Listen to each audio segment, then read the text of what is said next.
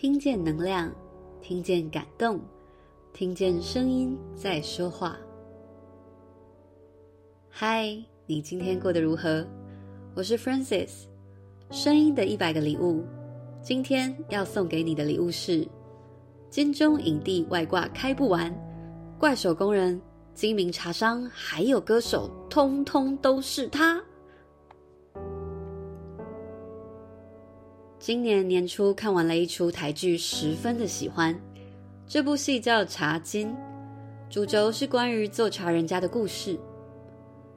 台湾客家人产茶地带素有“茶金”“茶土”“茶狗屎”这样一说，意思就是曾经台湾茶很好卖，茶就跟金子一样。但随着其他产茶国家的产出影响，全球饮茶市场的改变。台湾茶的价值逐渐凋零，变成茶土、茶狗屎的地位。而这部戏透过大茶商张福吉一家的故事，细腻描绘出那个时代产业的兴衰，以及各种人物的情怀。其中有一个主要角色是范文贵。下面引述一个叫“大姐不跑三点半”的粉丝专业里。有一篇对于文贵的描述：文贵是一个爱而不能得的人。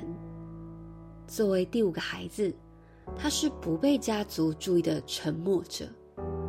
沉默不是因为没有办法、没有想法，而是不曾获得机会诉说。他认份做好所有他能做的事情，认真念书，上大学。依照父亲的安排入赘，试着用认真做好每一件事的乖巧，获得长辈的认可。一直默默无声的他，注视着大胆冲撞的女主角，大茶商张福吉的独生女一心，心底的仰慕之情，或许也源自于羡慕吧。总是远远的遥望着。就连说话也小心翼翼，一心像是他心底的月亮，皎洁而悬的那样高。文贵是自卑的，祈愿自己能配得上一心，而世事转换的太快，快的让文贵的听话变成笑话。当父亲逼着他退婚，将他撵出家门。灰头土脸跌坐在自家门口的他，愤怒而窘迫。在最没有准备好的时刻，他必须选择退回宝山附继范家幺子的身份，或是就此叛逆，做不听话的孩子，走自己的人生。选择了后者的他，闯出一番风景。从最卑微的心情出发，努力让自己成为足以与一心比肩的强者后，再华丽登场，示威。自此，文贵不再是矮人一截的书呆子，而是厉害的生意人。他看似强势威逼的行为，其实都是最幼稚的示爱。厉害的我。已经是配得上你的那个人哟。一生的奋起向上，只为追上心底的那轮月亮。这是一个情感很复杂的角色，有纯纯的仰慕，有被看不起的卑微，也有商场上阴险强势的一面。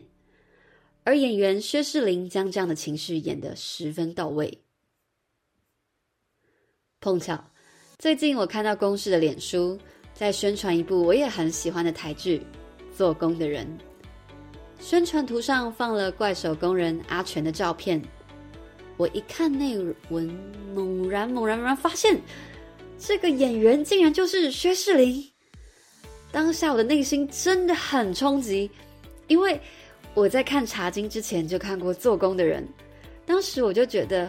阿全这个角色真的是演得很棒、很真实诶，讲着流利的台语，个性冲动，也很真性情。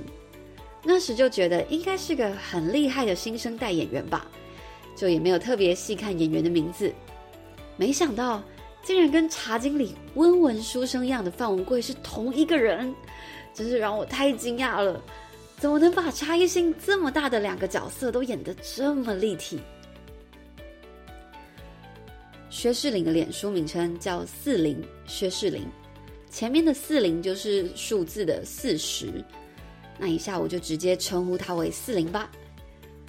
对，在我惊讶于这个演员怎么可以变化这么大的时候呢，我就开始搜寻四零的资料，发现一件让我更吃惊的事情：他其实原本是一个歌手啊，他是嘻哈饶舌团体大嘴巴的成员，担任饶舌及歌词创作。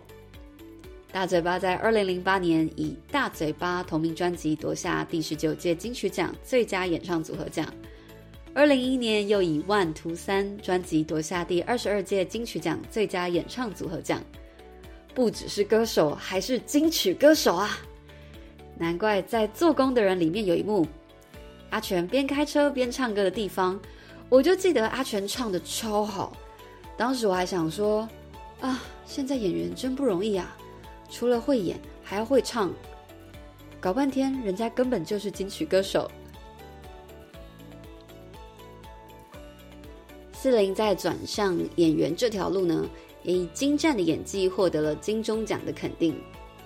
二零二一年，分别以《生生世世》与《做工的人》夺下第五十六届金钟奖戏剧节目男主角奖和迷你剧集与电视电影男配角奖。去年十月一篇《今周刊》的报道里有写，非科班出身、平时不追剧、不喜欢社交的内向人薛士林，磨练演技靠的是观察陌生人和亲身体验。平常的他会像哲学家一般思考，如在路边停车时，他会把感官打开，观察真实的人物。如果有个人在滑手机，薛士林描述自己的思考脉络，会先推理出他可能在工作，在思考为什么他现在在工作，为什么这样的动作是在工作，一个问题延伸出更多问题，接着再如修整树木般把不符合角色的范畴修掉。在做工的人开拍前，他特别前往工地观察年轻工人的讲话与举止，更提早开始练习吃槟榔。等到真正开拍，他最高纪录是一场戏嚼了六十颗槟榔，把细节演得到位。四零十分善于从观察和在情境中学习。之前有次听到《茶经》剧组的访谈直播片段。刚好听到演员郭子乾提到四零，他说四零会一直在剧组晃来晃去，有时候当天没有四零的戏，他也都会在那里泡咖啡给大家喝。四零说他很珍惜茶经优秀的剧组环境，他也希望能沉浸在那样的情境里，扮演出最真实的范文贵。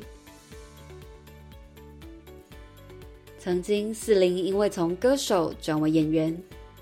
需要面对如何把既有歌手标签撕下来的问题。如今，他已经走过彷徨、极度想要证明自己、在意他人看法的日子。现在的四零显得自在，不再强求要求撕掉标签，也不再困惑。他认知到自己就是个热爱演戏的人，能很笃定的说：每个人生下来。都是为一件事而生的，喜欢没有理由，因为生下来就是这样。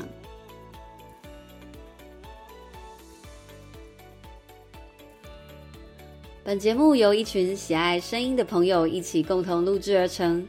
如果你喜欢我们分享的内容，欢迎您订阅我们的 Podcast，给我们五星评分，也邀请您在 Apple Podcast 留言分享你的收获与感动。